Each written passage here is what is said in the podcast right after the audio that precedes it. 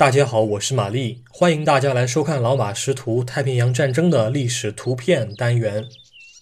今天是二零二一年五月二十三日，我想展示的是一张一九四三年同月同日所拍的照片。一九四三年五月二十三日，美国海军中校阿里伯克正靠在军官俱乐部外的一棵树旁小憩。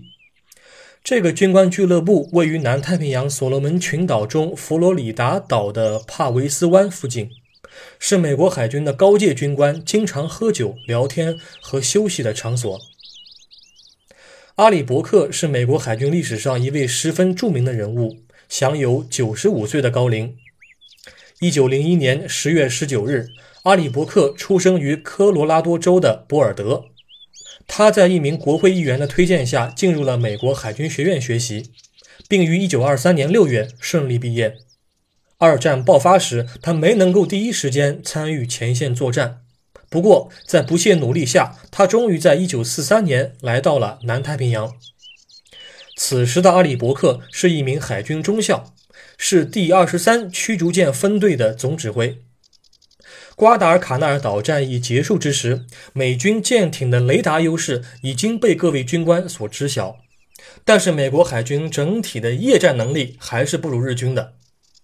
由于过往指挥作战时的片刻犹豫，阿里伯克就一直想着雪耻。他琢磨出了新的战术，并在半年内率领自己的驱逐舰连创佳绩。他对指挥官反应时间和速度的追求超越了同级的其他军官。他曾经这样说道：“一个优秀军官和一个劣等军官的差异就在于十秒钟。”人们也给他取绰号为“三十一节伯克”。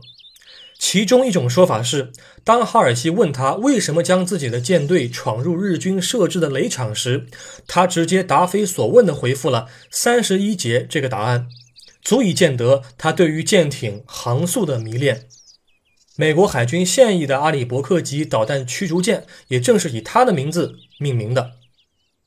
照片中的伯克看起来比较轻松，左手拿着一根烟斗，右手拿着一杯酒，看着画外的某处，脸上洋溢着笑容。从他的帽徽判断，此时他确实是一名海军中校。